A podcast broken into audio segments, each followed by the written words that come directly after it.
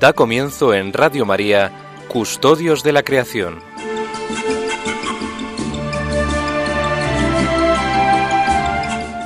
Dirigido por Lorena del Rey.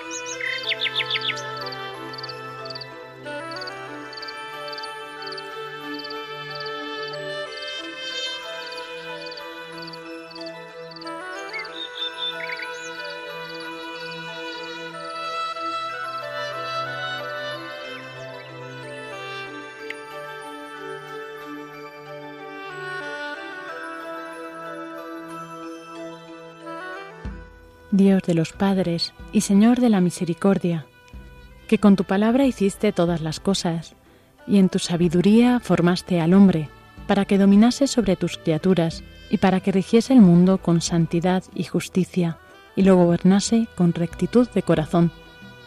Dame la sabiduría asistente de tu trono, y no me excluyas del número de tus siervos, porque siervo tuyo soy, hijo de tu sierva, hombre débil y de pocos años, demasiado pequeño para conocer el juicio y las leyes.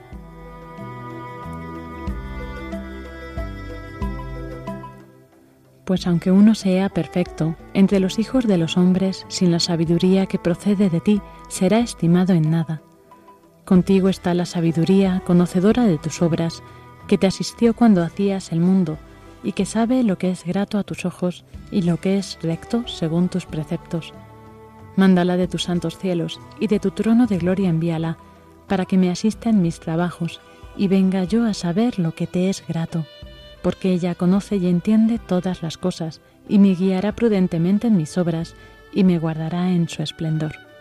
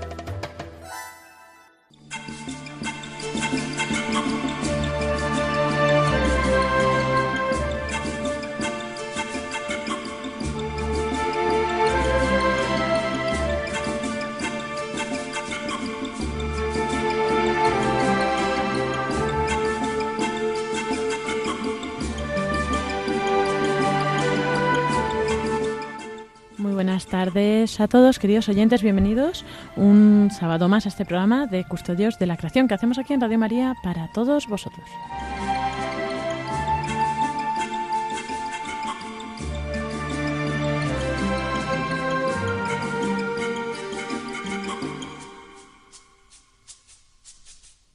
Hoy nos disponemos, como siempre, a tener otro programa muy interesante para conocer, aumentar y eh, profundizar en el conocimiento de lo que es eh, esta custodia de la creación, dentro de pues, nuestra fe, ¿no? Dentro de este conocimiento de saber que somos criaturas, que somos creados y de que tenemos eh, a nuestro cargo una creación entera para, para sostener, para ayudar a, pues es un don, una tarea que nos encomendó el Señor y que no, es un don, un regalo que nos ha hecho y que por supuesto pues no podemos hacer mal uso de él, ¿no? Entonces en este programa siempre intentamos eh, de cultivar pues ese amor hacia la creación de pues a través del conocimiento, a través de nuestras experiencias y bueno, pues así, acompañado de, de, los colaboradores habituales, pues esperamos que vayan profundizando también y haciendo este camino con nosotros.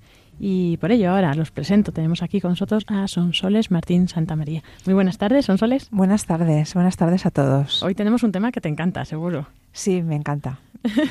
no vamos a desvelar nada. No vamos más. a desvelar nada. bueno, qué tema no nos encanta, ¿no? De medio ambiente. Sí. Pero sí, el de hoy realmente pues es muy entrañable. Iván Renilla, muy buenas tardes, ¿qué tal? Muy buenas tardes. No vamos a desvelar el tema, pero decirles que eh, a, a, todos nosotros los cristianos que nos gusta pues eh, siempre mirar hacia el cielo, hacia arriba, pues Vamos a hablar de un tema muy elevado. Muy elevado, es verdad. Un tema de alturas. bueno, hay unas más altas que otras, porque es que pronto vamos a celebrar el Día Internacional de las Montañas y que dirán los oyentes, madre mía, hay un Día Internacional hasta para eso. Bueno, pues hay días hasta para todo. ¿Y por qué? Pues porque son importantes. Eso es lo que veremos ahora más adelante en el programa. También recuperaremos un fragmento de la entrevista que teníamos el programa pasado y para que también la escuchen, que de verdad que no merece pérdida. Y luego acabaremos con la sección de noticias de Iván Renilla. Comenzamos con el editorial de Francisco Marcos. El mes de diciembre es uno de los meses del año que tiene una R. Para los amantes del marisco y de la sardina, dicen que el marisco bueno y las buenas sardinas se producen en aguas frías. ¿Y cuándo se, utilizan el aguas frías para obtener de ellas el marisco? Pues en los meses que tienen la R. Es decir, enero, febrero, marzo, abril, septiembre, octubre, noviembre y diciembre. Si queremos comer buenos mariscos y buenas sardinas, tenemos que recogerlas en un mes que tiene una R.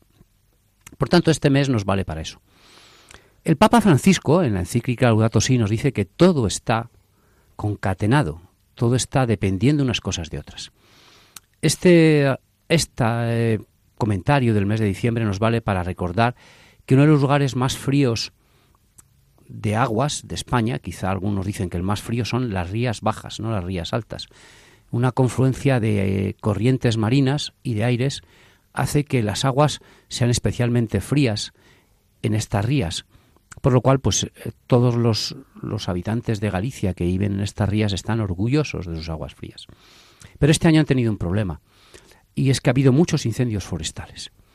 Estos incendios forestales en Galicia han provocado cenizas, y estas cenizas, tal vez, aunque se han puesto todos los medios para evitarlo, bajan a los ríos y de los ríos las cenizas van al mar. Y van, curiosamente, algunas cenizas a las rías bajas, Pontevedra, Vigo, donde se producen esa maravilla de moluscos bivalvos que todos comemos, o después a esos moluscos se lo comen los pulpos, fíjense los pulpos de todas estas rías. Esas cenizas son contaminantes. Esas cenizas entran en la cadena trófica, en la cadena alimenticia y pueden llegar hasta los pulpos. Por eso ha habido unos gastos enormes de dinero de echar pajas. Si ustedes han visto la televisión, veían a gente echando paja en el monte, quemado. La paja era precisamente para intentar que las cenizas se asienten en el monte y no vayan hacia el mar. Todo está unido. La casa común, como repite continuamente el Papa Francisco, la casa donde vivimos la tenemos que cuidar. Nuestra obligación es custodiarla.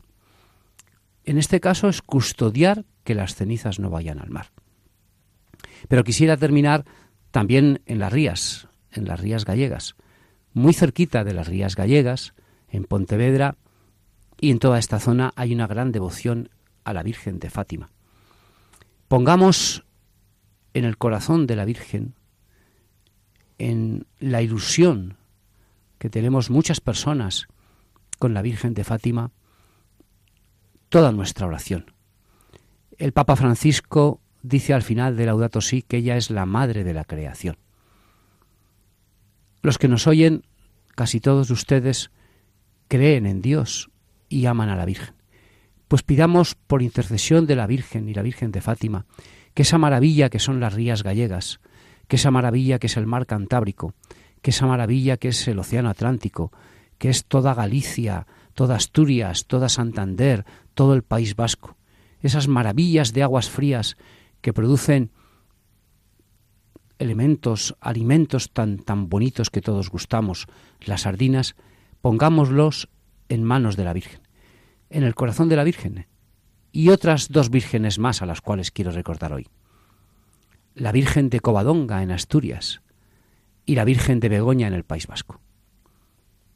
Que tengan ustedes una feliz Navidad y cuando disfruten de esos mariscos tan magníficos, que todo el Atlántico nos recala a los españoles, acuérdense que hay que cuidar, que no hay que encender cerillas en el monte, que a lo mejor una cerilla que nada tiene que ver aparentemente puede acabar con ese pulpo a la gallega que cocina mi mujer buenísimo.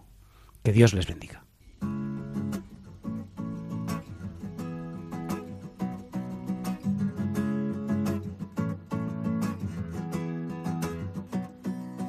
These times be tough with all the hatred and the violence. All I'm looking for is a little bit of silence to be with you while I'm down on my knees.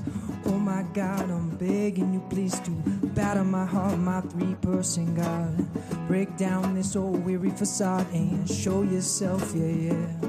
But please show yourself in me. Oh my God, oh my Savior, up above.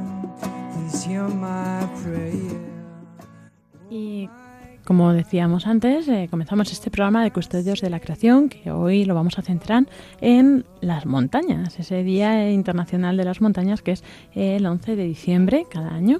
Y bueno, pues eh, ¿por qué las montañas son importantes? Bueno, las montañas cubren en torno a un 22% de la superficie terrestre y desempeñan un papel fundamental para impulsar el crecimiento económico y sostenible del planeta no solo proporciona sustento y bienestar a 915 millones de personas que habitan regiones montañosas, aproximadamente pues un 13% de la población mundial, sino que también benefician a los, al resto de personas ¿no? que viven en las llanuras, en las llanuras, perdón, miles de millones de personas.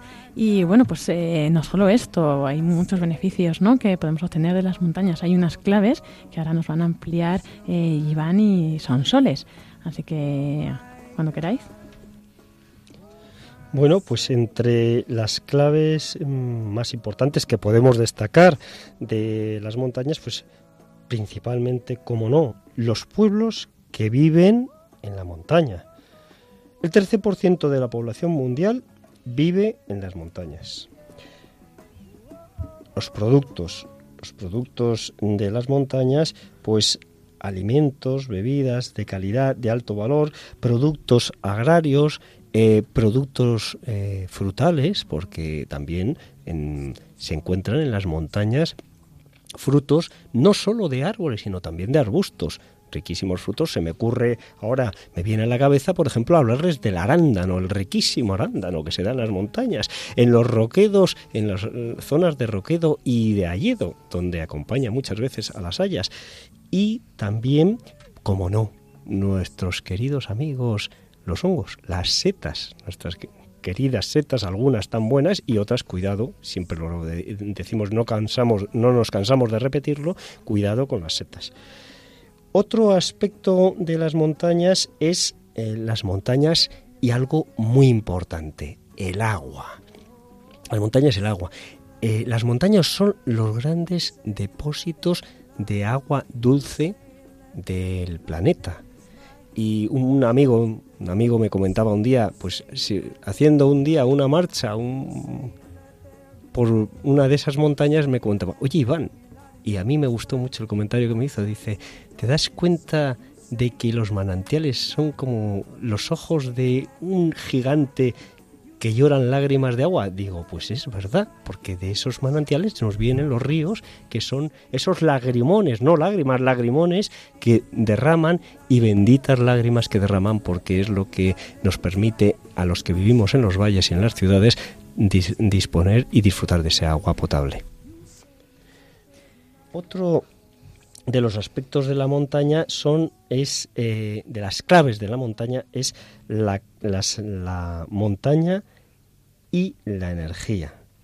Las energías renovables eh, a todos mm, nos viene a la cabeza cuando y nos viene a la mente al hablar de eh, montaña y energías renovables los vientos el aire que eh, mueven los, los molinos de, de los nuevos molinos de viento que son aerogeneradores y que generan esa mm, energía eólica tan cada día creciente y tan importante.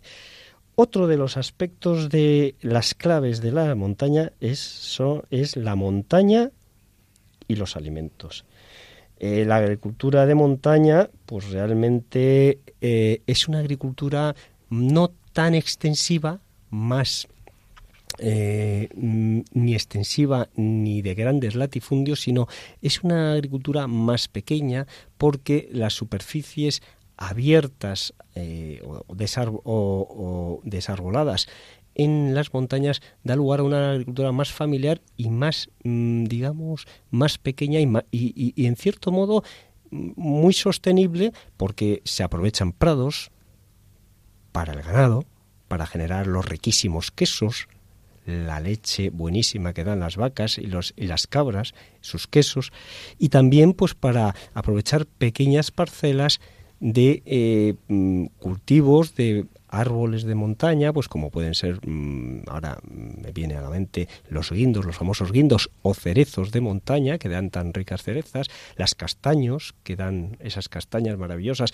y que en tierras como en Galicia y en agosto celebran fe- su festividad, el llamado Magosto, que es la festividad de la castaña y que son fiestas realmente muy bonitas, donde con a propósito de la recolección y recogida de castañas se hacen fiestas preciosas en los pueblos gallegos y asturianos.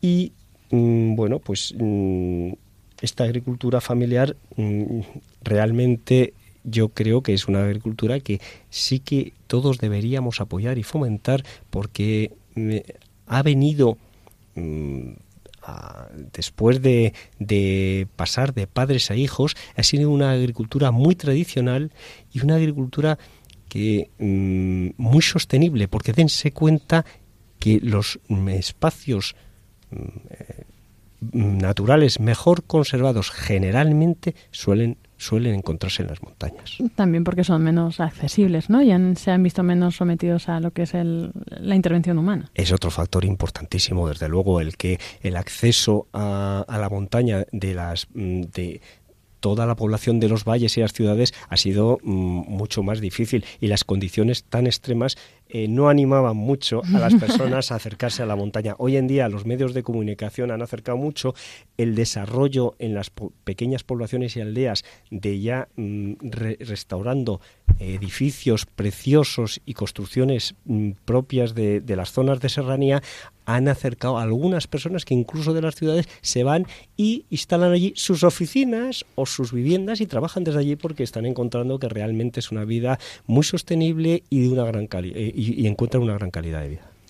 Bueno, es muy interesante todo esto que, que cuentas, Iván, y además, eh, por ejemplo, hay datos que son realmente sorprendentes. Por ejemplo, de las 20 especies de plantas que aportan el 80% de los alimentos en el mundo, seis se han originado y diversificado en las montañas.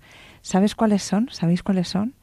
Pues el maíz, las patatas, la cebada, el sorgo, los tomates y las manzanas. Es realmente, bueno, El eh, sorgo no sé qué llamativo. Yo tampoco sé lo que es.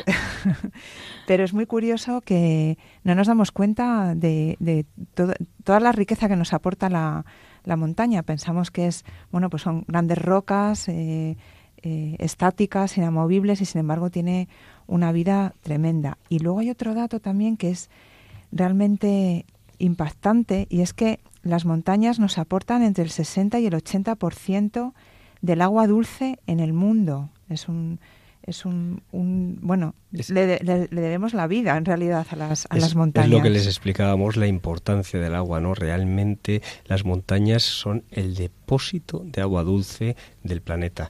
Y respecto a las plantas que les ha comentado, mm, fíjense qué interesantísimo lo que acabo de comentar, son solo ¿eh? que solo seis, seis, eh, seis, plantas contribuyen, de las 20 plantas, seis han sido, eh, su origen han tenido en la montaña.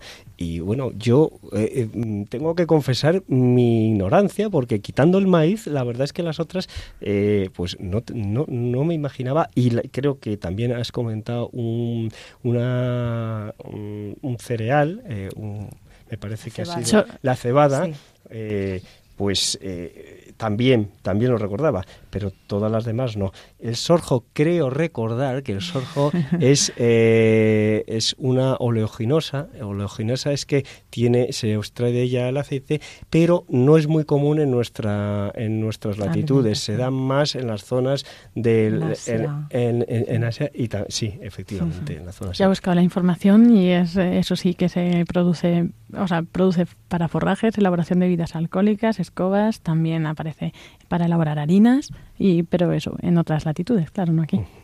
Hay otra fuente de, riqueza de las montañas, aparte de las que ya has mencionado, Iván, y es que em, las, montañas son lugares de turismo y de rutas culturales. El turismo de, montaña representa aproximadamente el 15, entre el 15 y el 20% de la industria del turismo mundial. Eh, hay que pensar que hay muchas familias que viven de esto. Entonces, también, bueno, pues es un valor, ¿no?, que nos aporta eh, la montaña. Es verdad que siempre es la típica frase, ¿no? Playa o montaña, ¿qué prefieres, no?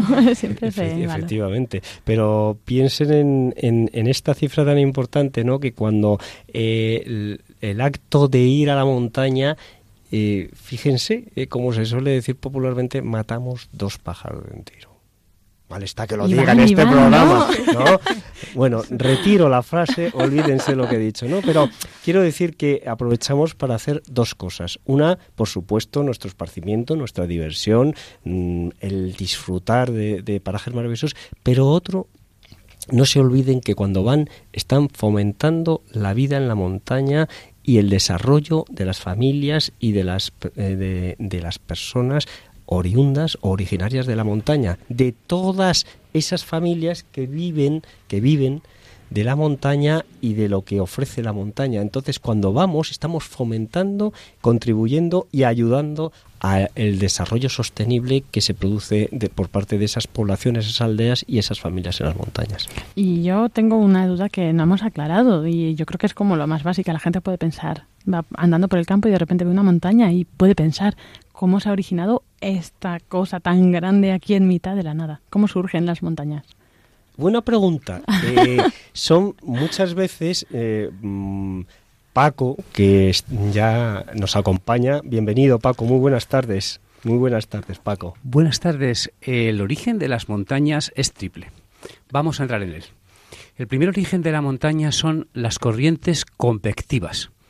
Vamos a ver, ustedes saben que si yo caliento un poco de agua, el agua se calienta, sube para arriba, forma un vapor y me tengo la olla a presión. Bueno, pues en la Tierra pasa igual. El centro de la Tierra está muy, muy, muy caliente, es como el infierno, más caliente que el infierno todavía. Entonces ahí se calientan las rocas. Unas rocas con una lava roja, roja, roja que han visto ustedes, salen para arriba, para arriba con tanta fuerza que originan las montañas. Ese es un origen de las montañas. El otro origen de las montañas es que durante miles de años, millones de años, los seres vivos se han ido depositando, todos nos vamos muriendo, los árboles, las plantas, los animales. Todo eso se deposita en el suelo. Pero la corteza de la Tierra no está fija, sino que se va moviendo continuamente. Esas placas de la Tierra se van moviendo y unas placas empujan a otras. Y todo aquello que se depositó en el suelo, porque se van empujando unas a otras, se producen lo que se llaman los pliegues tectónicos, se van plegando y originan a las montañas que suben para arriba. Esas son las montañas que se llaman metamórficas. Ha habido una metamorfosis, se han metamorfizado los animales, las plantas, los helechos, los pinos, todo. Pero luego la forma de las montañas se origina por algo que llamamos la erosión. Es decir, la erosión puede ser de dos tipos. Puede ser erosión hídrica o erosión eólica. La erosión hídrica viene de hidros, que es agua, y es que el agua va lavando las montañas, va haciendo la forma de las montañas. Los ríos tienen tres partes. El cauce alto de los ríos, que es el que está en las montañas, que es el que provoca, pues cuando los ríos llevan todas las piedras que llevan, pues destrozan todo lo que pillan entre medio, ¿no? Arrastran árboles, es una fuerza inconcebible, vamos, no hay quien la contenga, ¿no? Luego está el cauce medio, donde está entre medias, entre lo alto y lo de abajo. Y luego lo bonito, que es el, cauce bajo de los ríos, que es el, el, que está abajo del todo, al lado del mar, ¿no? El delta del Ebro, el del Tebre, que es tan bonito, ¿no? Entonces, la parte de arriba es esta. Y esto es como se originan las montañas, son las tres formas. Esa erosión de la que les hablaba. Bueno, está la otra erosión, perdón, perdón, Iván. Hemos hablado de la erosión hídrica. Tan importante como la erosión hídrica es la erosión eólica. Eh, dicen que una gotita de agua rompe la roca más dura del mundo. Ustedes imagínense una gotita de agua que cae continuamente. Un minuto, otro minuto, otro minuto, otro minuto, otro minuto. Y orada lo más grande que hay en el mundo. La roca más grande, la orada. Pues el aire pasa igual el aire que va soplando poquito a poco, poquito a poco, acaba cambiando todo. Eso es lo que da las formas a las montañas. Sobre todo porque el aire, lo que eh, no va solo, si fuera solo el aire no produciría nada, pero lanza eh, arena. Esas micropartículas de arena son como auténticos proyectiles contra la montaña. Y, y luego esa erosión de la que les hablaba Paco del agua pues acuérdense siempre que ven a la montaña llena de, llena de arrugas, que parecen viejas, porque uy, qué arrugada está, está ya vieja esta montaña, pues eh, son las arrugas que le producen, o los pliegues que le producen las, las, erosiones por agua, porque las escorrentías, lo que se llama escorrentía, que no es otra cosa, esta palabra no viene a significar nada más que el agua escurriendo, pues produce lo que son estas erosiones y estas cárcavas en las montañas. La, las, formas monumentales que dejan la erosión en las montañas eh, son producidas por la combinación de viento y de agua. Esas preciosidades que se ven en una sierra que le gusta muchísimo a nuestra directora, que es la Serranía de Cuenca, y que Lorena conocerá muy bien, pues ahí se forman auténticos monumentos naturales preciosos precisamente por las erosiones que nos habla Paco. Lo que pasa, Iván, y Sonsoles y Lorena y Pablo, hay una frase preciosa de las montañas de Laudato Si que no me, no me puedo callar, ¿no? Y que la quiero leer y que es preciosa. Dice el Papa Francisco en Laudato Si, que no es suyo, es de un santo español. Las montañas tienen alturas, son abundantes, anchas y hermosas, o graciosas, floridas y olorosas. Es San Juan de la Cruz. Para nosotros las montañas son algo más. Es el monte Tabor, es, como bien nos decía Iván un día, el Monte Carmelo. Precisamente el Día Internacional de la Montaña, eh, el año pasado sí que se dedicaba a ver ese valor eh, cultural, ¿no? Y pues veían como de, a través de todas las, de todo el paso de los años, de toda la historia, de todos los tiempos, pues mucha gente había levantado los ojos, como decía al principio Iván, y había venerado a distintos dioses, ¿no? Pero para no irnos más lejos, ¿no? En lo que a nosotros respecta y nos interesa, las montañas también tienen mucho sentido, mucho significado, ¿no? Pues desde el monte Sinaí, donde le dio las tablas de la ley, ¿no? El Señor a Moisés, o el monte Tabor, de la transfiguración, incluso el monte Calvario, ¿no? Que al final, si lo miramos así, pues que la montaña también es un lugar escogido por Dios para eventos importantes. Y además también nos, cómo nos ayuda ¿no? la, la montaña a contemplar cuando nos vemos tan pequeños y estamos arriba de una montaña y nos damos cuenta de, de bueno, pues mm, la grandiosidad de, Dios y, de su amor tan, tan grande por nosotros. Qué bonito el, simbolismo que, que, que, ha traído Lorena, ¿no? Dense cuenta que todo lo que va a lo grande, ¿no? que fue la, muerte de nuestro Señor Jesucristo, luego su resurrección, va hacia arriba, porque tuvo que subir con la cruz a cuestas el, el monte Calvario hasta arriba, ¿no? Y luego hizo, el Señor hizo subir a Moisés arriba para darle las tablas de la ley, ¿no? tan importantes, de los mandamientos. Así que, y, como su transfiguración también. Entonces, momentos importantes siempre es ascender hacia arriba. Y nosotros sí miramos hacia arriba, Lorena, pero al Dios, al gran, a nuestro Señor, el gran Dios que, que, tenemos y, que, en el que creemos, ¿no? Es curioso porque cuando le preguntas a un montañero, ¿por qué subes al Everest? ¿Por qué subes al Mont Blanc? ¿Por qué subes al Naranjo de Bulnes? ¿Por qué subes al Almanzor? Y la respuesta del montañero siempre es porque está ahí el origen del alpinismo es porque están ahí. Las montañas son la confluencia de los cuatro elementos de los griegos.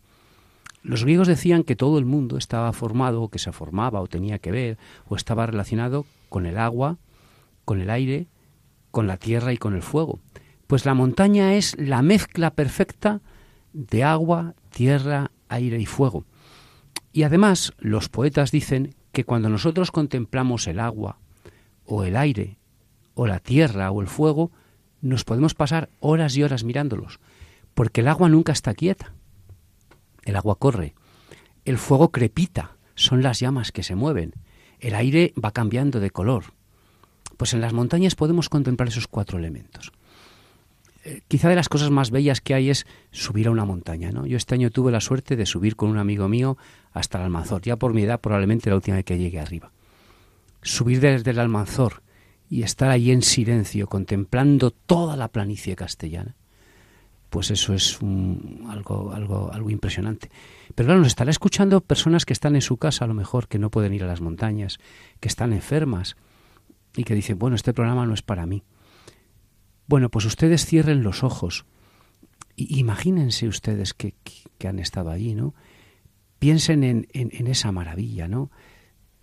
Ya sé que, claro, nos envidiarán un poquito, pero, pero bueno, ¿qué, ¿qué, les vamos a decir, no? Pues, pues Radio María lo único que transmite es un amor grande a la Virgen María, ¿no?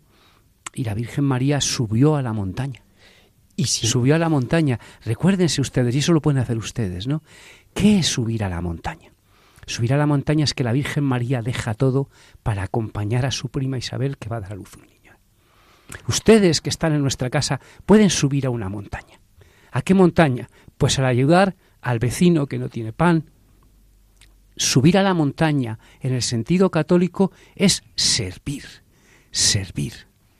Y Mason Soles nos va a recomendar también algunos para los que, pues igual, ¿no? Para estos espacios que, podemos disfrutar porque Son Soles es otra de las grandes amantes también de, la montaña, del campo y de, bueno, iban también todos, la Yo creo que se está notando mucho en este programa lo mucho que nos aburre la montaña y lo poco que nos gusta a los que estamos aquí. ¿eh? Pero me ha encantado cómo Paco nos ha introducido ya en el Adviento. Mañana que es ya primer domingo de Adviento, ya nos ha puesto, vamos, nos ha colocado ahí, nos ha preparado el corazón y, bueno, pues qué, bien, qué bonito que las montañas nos hayan ya preparado para, para el comienzo del, del Adviento. Bueno, pues, eh, pues sí, en España tenemos la suerte de tener muchas montañas y muy bellas.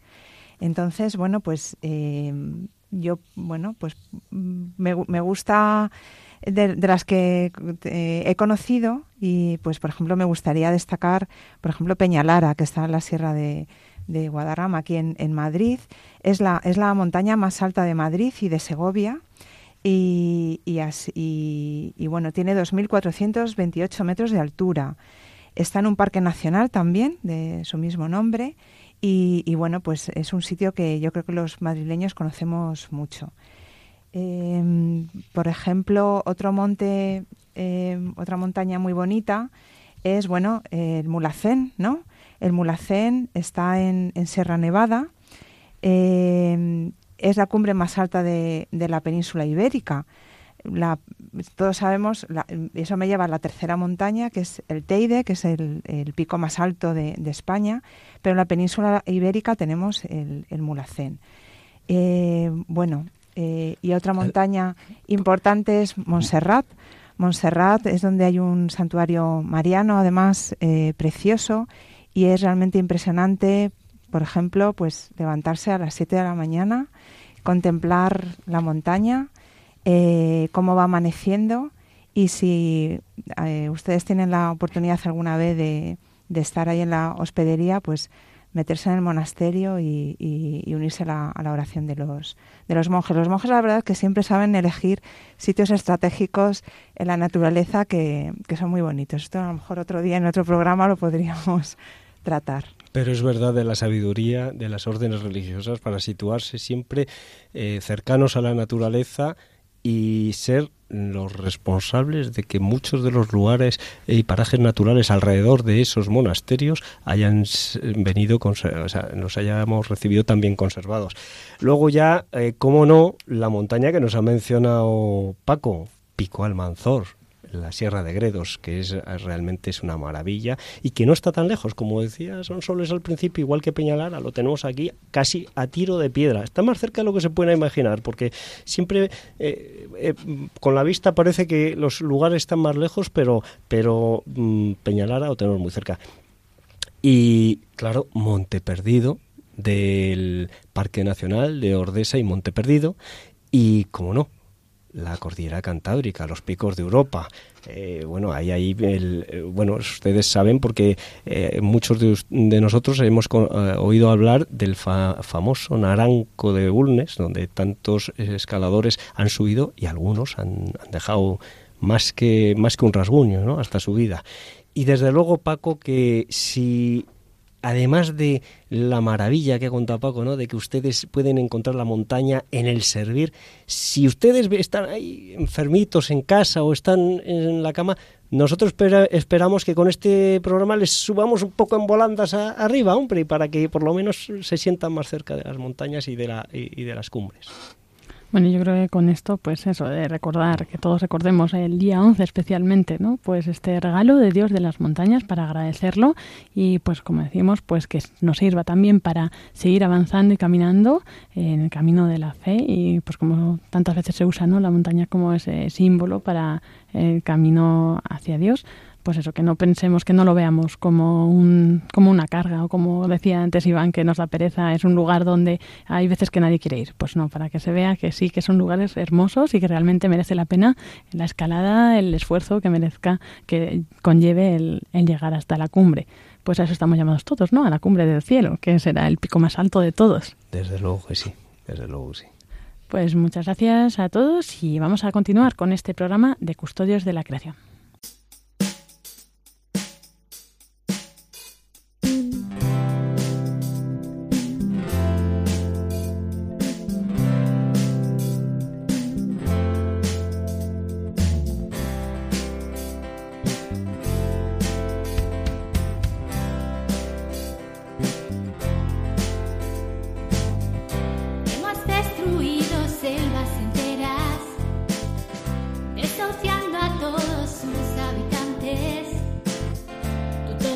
creaste.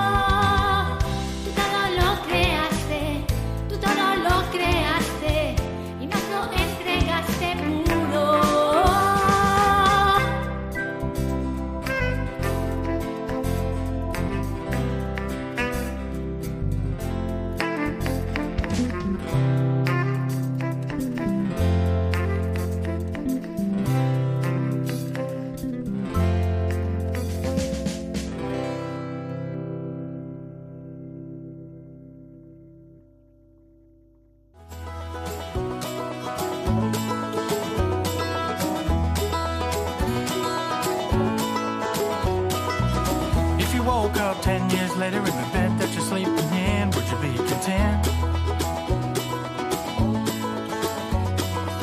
And if you woke up ten years later with the one that you're laying with,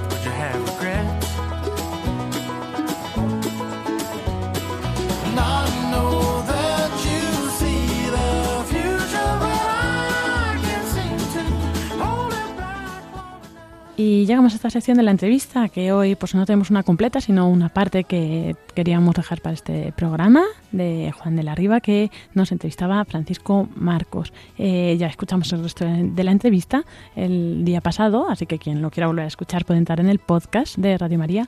Pero Paco, recuérdanos quién era Juan de la Riva. Juan de la Riva es el presidente del Consejo de Protección de la Naturaleza de Aragón es catedrático de geografía, ha dedicado su vida al análisis geográfico y fundamentalmente a los ecosistemas forestales. Así es, pues vamos a escuchar esta última pregunta que realmente merece la pena.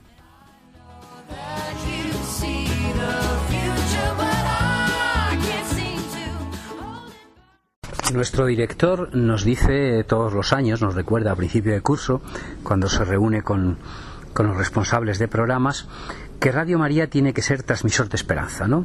Sobre todo nos lo dijo en los años de la crisis económica, pues que nosotros tenemos que ser transmisores de esperanza.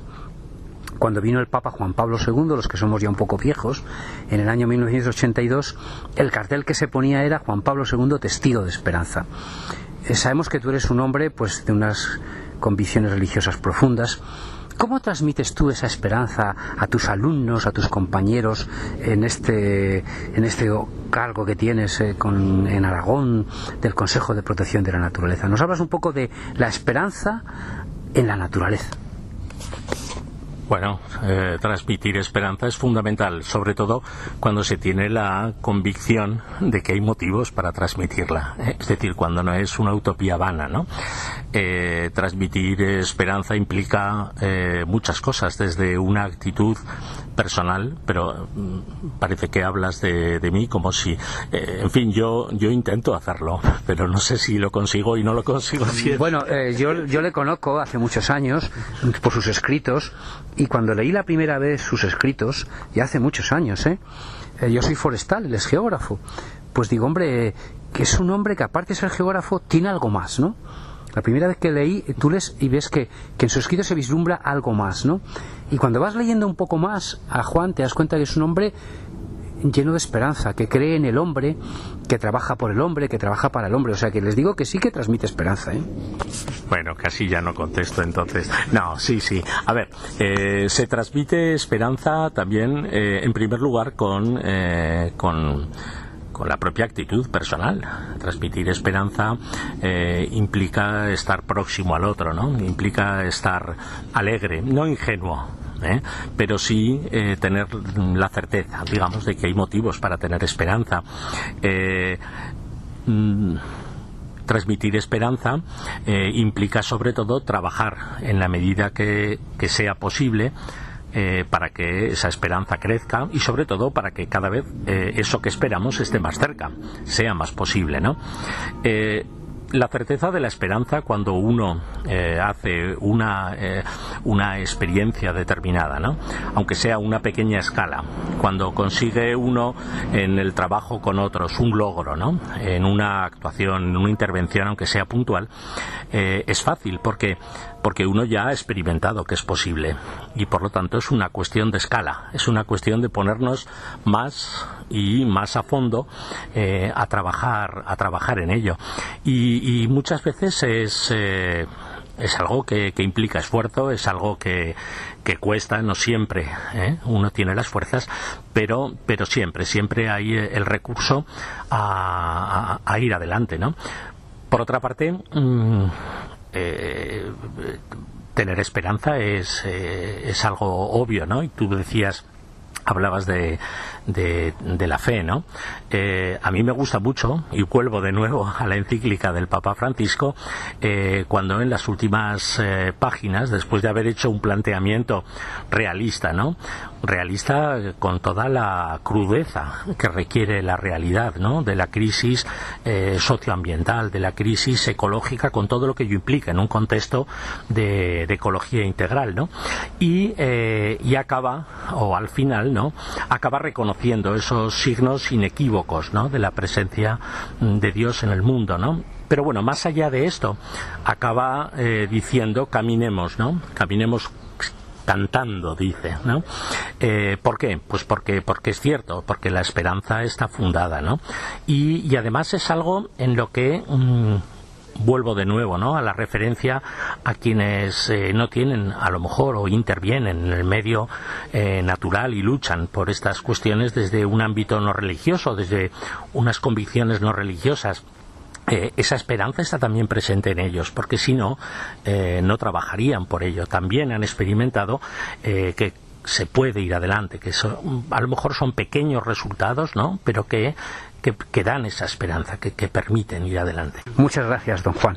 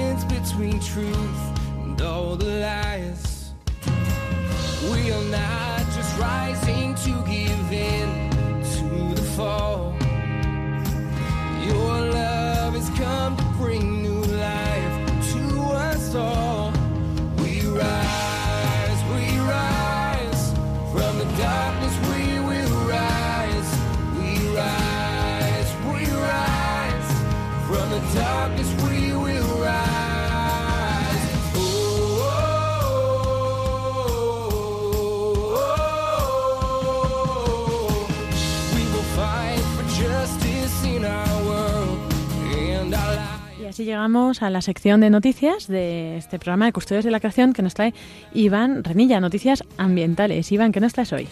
Pues hoy, mm, muy buenas tardes otra vez de nuevo con ustedes. Lorena, otra vez eh, estamos en, en esta sección de noticias. Eh, una noticia muy importante, del, dos noticias concretamente relacionadas con el medio ambiente y la Iglesia. Y en especial pues con el sumo pontífice, eh, su santidad, el Papa Francisco. Y la primera de ellas está relacionada con el discurso de su santidad, el Papa Francisco, sobre el cambio climático que se tuvo lugar en la 23 conferencia mm, de las Naciones Unidas sobre el cambio climático, la COP23. En ella, que se eh, produjo en Alemania en- a lo largo de los días de mediados de noviembre, concretamente el 16 de noviembre. Mm, Aunque es noticia ya transcurrida, creemos que es mm, todavía de actualidad y es muy importante en cuanto que ustedes conozcan el discurso y lo que el Papa comentó en esa conferencia. Eh, mostró su preocupación eh, y, mm, su rechazo hacia eh, las actitudes que evitan que se aborde el problema del cambio climático. Concretamente, el Papa, remitiéndose a la encíclica Laudato Si, eh, señaló que, por desgracia, muchos de los esfuerzos para buscar soluciones concretas a la crisis ambiental se han frustrado con frecuencia por motivos que van desde la negación del problema, la indiferencia y desde la resignación cómoda a la confianza ciega en soluciones técnicas. El Papa reafirmó su invitación urgente a renovar el diálogo sobre el modo en que estamos construyendo el futuro del, del planeta. Y en, en esa línea sugirió, destacó la importancia que tiene la reunión de Bonn y sugirió soluciones que vayan más allá de las técnicas y económicas. Y en este contexto señaló que resulta cada vez más necesario presentar atención a la educación y a los estilos de vida conectados con una ecología integral.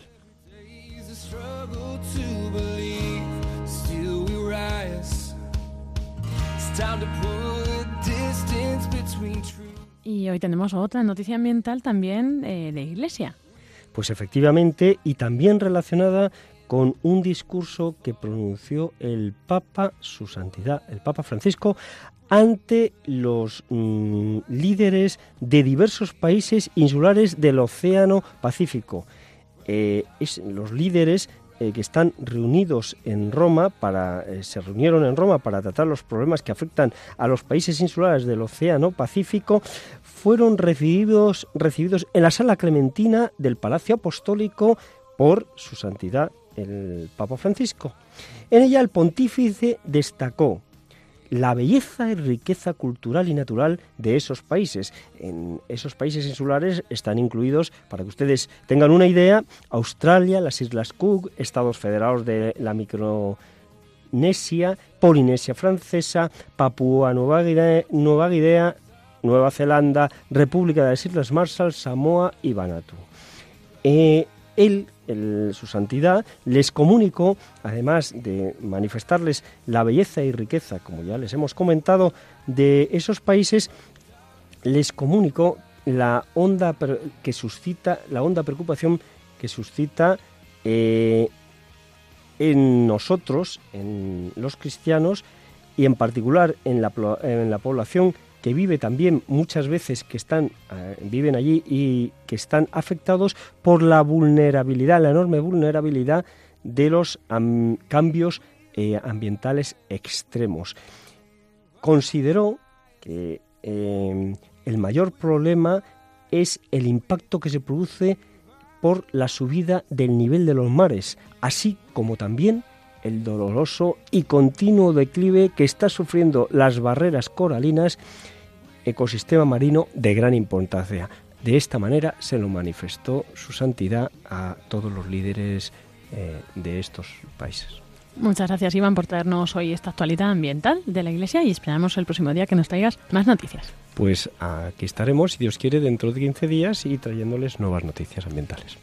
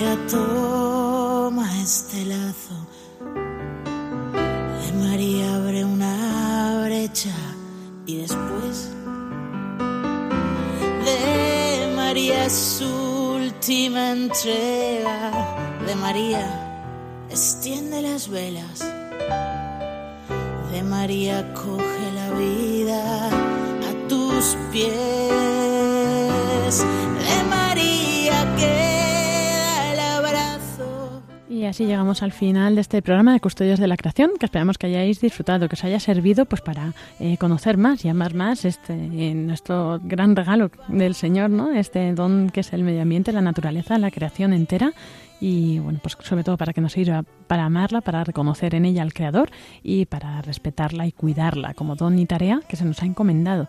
Muchas gracias también a todos mis colaboradores, a los presentes y a los ausentes, a Sonsoles, a Paco, a Iván. Muchas gracias a todos y esperamos encontrarnos dentro de dos semanas, como decía Iván, el próximo día 16 de diciembre. Esperamos hacer un programa más especial de Navidad para ver cómo también podemos ser, eh, podemos amar la creación durante este tiempo eh, festivo y tan especial para nosotros. Eh, ya sabéis que nos alternamos con el programa de Raíces de Ángel Misut, que será el próximo sábado a las 5 de la tarde en, este mismo, en esta misma franja horaria. Ahora les, les dejamos con la programación de Radio María y esperamos que tengan muy buena tarde. Que Dios les bendiga.